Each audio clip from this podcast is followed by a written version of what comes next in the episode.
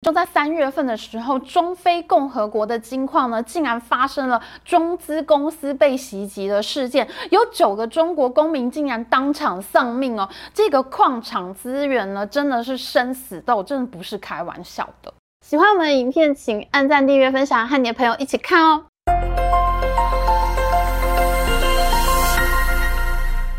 Hello，大家好，我是 Amy。我们在一月份的时候做过影片，德国会为了半导体跟中国翻脸吗？啊，现在真的要翻脸了。我们今天录影时间是三月二十三号，昨天最新的消息是呢，德国经济部长亲口证实，德国正在考虑要对中国实施类似美国的出口管制。那现在呢，要来保障德国的技术领先优势了。在最近这段时间呢，中国的外交动作频频，先是伊朗和沙乌地阿拉伯两大死敌竟然恢复邦交了，那各界都认为呢，这是中国促成他们握手言和。那另外呢，就是习近平习大大出访俄罗斯去见普丁，结果呢，日本首相岸田文雄竟然同一天无预警出现在乌克兰，哇，现在外交竞争实在是太激烈了。然而，自由民主阵营现在有最新的围堵动作哦。我们在二月的时候做过法国会为了电动车和中国翻脸吗的影片。法国总统马克龙在去年底的巴黎车展上面被中国电动车气到，他飞去美国找拜登爷爷求助。啊，这真的就是现实生活的追剧啊！现在拜登爷爷呢，决定要出大绝招了。美国、欧盟、英国、日本这几个国家呢，正在酝酿要组成关键矿物俱乐部，在新世纪的能源争夺战上面全面围堵中国。关键矿物俱乐部呢，是美国和主要盟友之间的贸易联盟，他们的目标呢是要成立一个跨国的采购组织。那将来呢，可以向非洲、亚洲、拉丁美洲等矿产资源丰富的国家共同采购，形成一个贸易组织。那所谓的关键矿物呢，就包括了现在新能源产业最重要的锂、钴、镍、锰，还有稀土，这些都是发展新能源科技不可或缺的原材料。我们知道哈，西方世界现在正在主导新一波的工业革命，目标呢就是要用清洁能源来取代石化燃料，减碳救地球。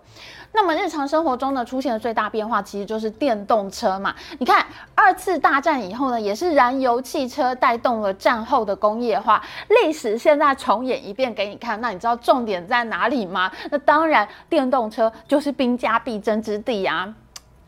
要发展清洁能源呢，最重要的就是关键矿物。譬如说呢，现在电动车呢是用锂电池，那锂矿呢就变得非常的重要。在上个世纪，我们看到哈，中东发生了大大小小的战争，其实主因就是为了要争夺中东的石油。那么这个世纪的关键矿物争夺战，已经悄悄的在过去的三个月拉开了序幕。我们现在几乎就可以预言，接下来的这个世纪一定是关键。矿物的争夺战，我们先前说过了，马克宏呢在巴黎车展上被中国电动车想要血洗欧洲市场的气势给震撼到了，他立刻跑去找拜登求救。他说：“现在呢，中国电动车已经兵临城下了，可是呢，拜登政府用来振兴经济的通膨削减法案呢，却只补助美国制造的电动车。”这个通膨削减法案拿出了三千六百九十亿美元的补助，只要消费者你愿意买电动车的话，只要这部车子是在北美组装的，而这部车子的电池，电池里面的关键矿物，譬如说锂矿呢，它是来自跟美国签有自由贸易协定的国家，而这个电池里面的零件呢，又有一定的比例是在北美制造的话，消费者就可以拿到七千五百块美元的税负减免。你买一部车子呢，等于是美国政府补助你二十三万新台币，那这当然非常诱人呐、问题是这个法案大家听完了也知道了，它就是在鼓励美国制造的电动车。那马克宏这时候就很紧张啊，他说：“那这样欧洲电动车不是就要完蛋了吗？”结果呢，拜登爷爷真的做出了让步哦。拜登政府的回应是：“诶，那我们不如就盟友们一起来做吧。”那美国呢？他们就说要和欧盟、英国和日本一起组成一个关键矿物俱乐部 （Critical Minerals Buyers Club）。我们大家呢一起去全世界采购这些矿物，那形成一个新的贸易联盟，我们一起来打群架吧。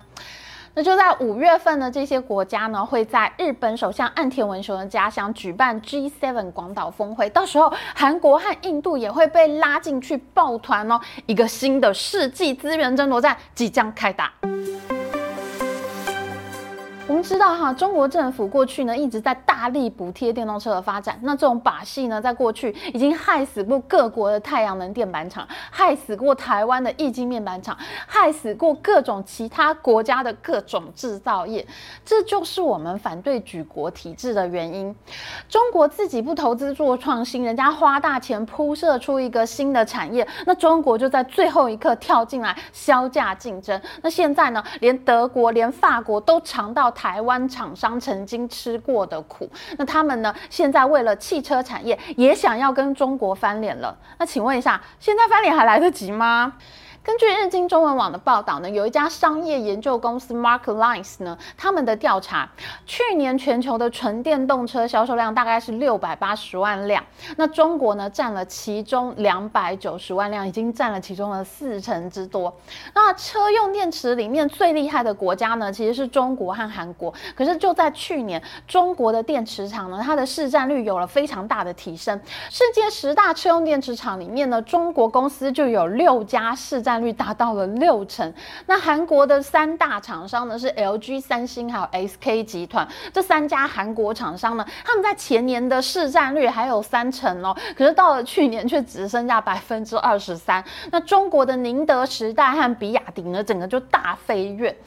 日本虽然还有松下电池，但真的是哭涨难鸣呐、啊。看到这个结果，其实大家都是心有不甘的，因为欧美各国其实是花了很大的心力，那把自己国家的高污染产业都牺牲了，他们坚持呢要用绿色制造的流程，结果最后竟然是中国政府补贴的低价厂商最后上位了。那加上中共现在这种集权体制呢，让欧美国家都变得很警醒嘛。那现在大家都发现，哎，这样下去不行，那斩草要除根啊，我就从你的原物料砍下去。去年呢，全世界大概生产了八千万辆汽车，那电动车的比例现在看看还不到一成嘛。那大家的动作如果再不快一点，可能真的就会来不及了。美国是最擅长用体系和制度来打仗的国家，这一点呢，我们在整个美中贸易战的过程中都已经见识到了。事实上呢，在二零一零年的时候，美国就开始警觉关键矿物可能会出现问题。二零一零年发生了什么事情呢？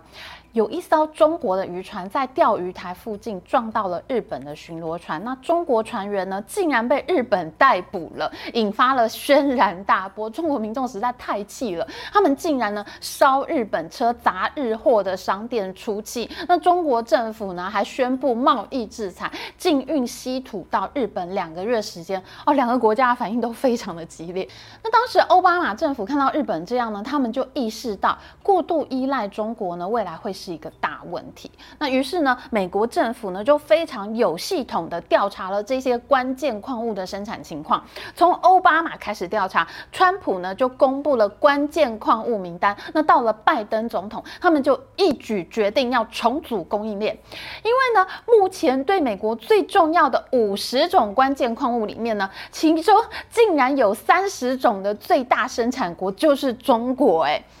因为呢，你要提炼这些矿物呢，其实很耗电，而且呢，污染也很严重。其他国家呢，不愿意做，或是根本就没有能力做。譬如说呢，现在全球的钴矿呢，最大的生产国是非洲的刚果，那占全球的百分之七十。可是刚果它自己是没有办法提炼金属，它要送到中国去提炼。那所以呢，中国竟然提炼出全球百分之六十五的钴金属。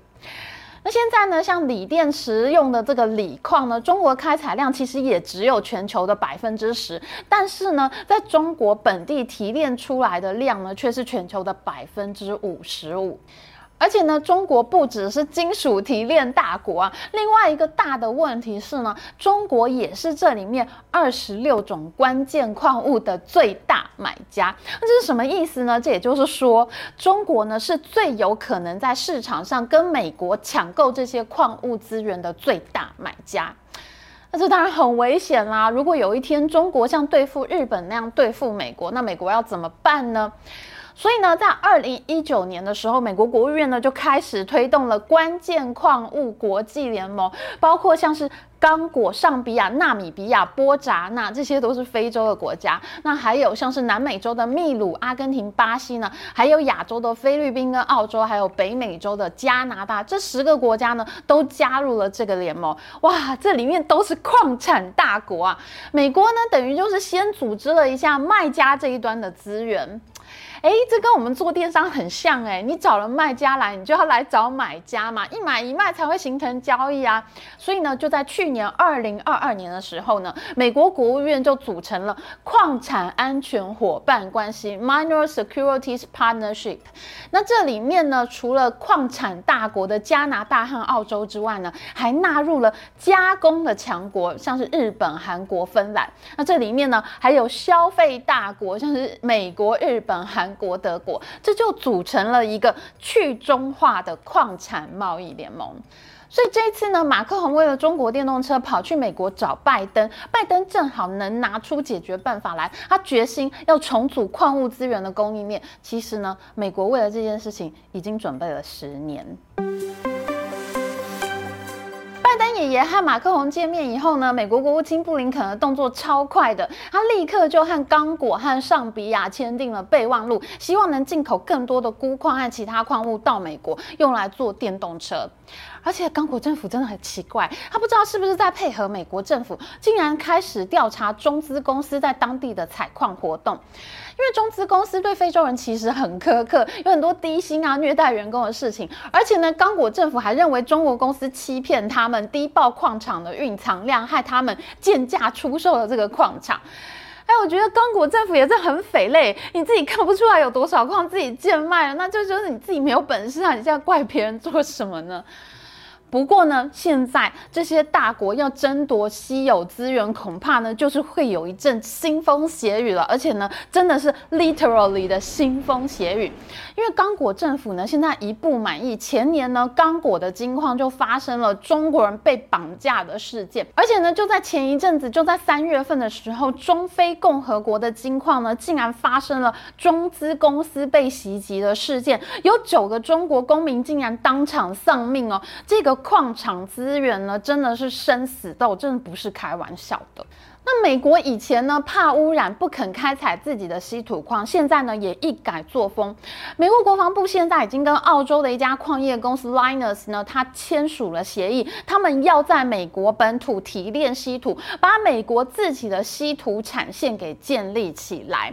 那不是只有美国呢开始变得积极哦，去年开始加拿大呢也开始做去中化的动作，加拿大政府竟然要求三家中国公司退出加拿大的锂矿，诶。哎，这三家中国公司都已经入股投资，拿钱去买股权喽，结果竟然还被加拿大政府要求你现在要给我卖掉股票，哎，好凶哦！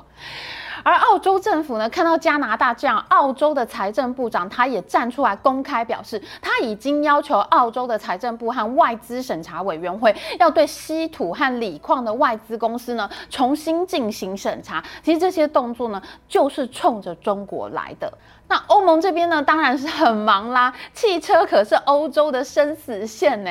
欧盟的贸易代表呢，现在忙着找智利签协议。为什么找智利呢？因为中国的锂矿储藏量是一百五十万公吨，但是智利呢，却有九百二十万公吨，是全世界最大的锂矿储藏国家。德国总理肖兹呢，他也在今年一月的时候首度出访南美洲。第一站呢，他在阿根廷的首都布宜诺斯艾利斯，他就呼吁阿根廷赶快跟欧盟签订贸易协定呐，因为在阿根廷、智利和玻利维亚这三个国家的交界呢，有一个锂三角 （Lithium Triangle），这是世界上藏量最丰富的锂矿之一。那德国呢，他也不想要自己的电动车被中国的锂电池绑架。所以呢，德国现在也超紧张，到处去找锂矿。除了到处去找矿以外呢，三月十六号，欧盟公布了一个关键原料法案要点。这里面呢就规定，欧盟所采用的单一国家关键原料必须要在百分之六十五以下，不能都用同一个国家提供的原料，这样太危险了。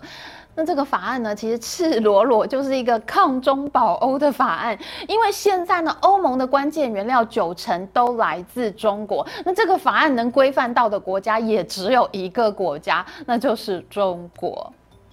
所以呢，完全没有任何疑问，我们接下来就会看到一个大买家集团在全世界到处抢矿，那这些关键矿物的价格呢，恐怕就是要水涨船高了。而中国电动车产业会不会在原物料取得越来越困难的情形下，发生跟半导体产业类似的窘境呢？我们会继续带大家一起追剧的哦。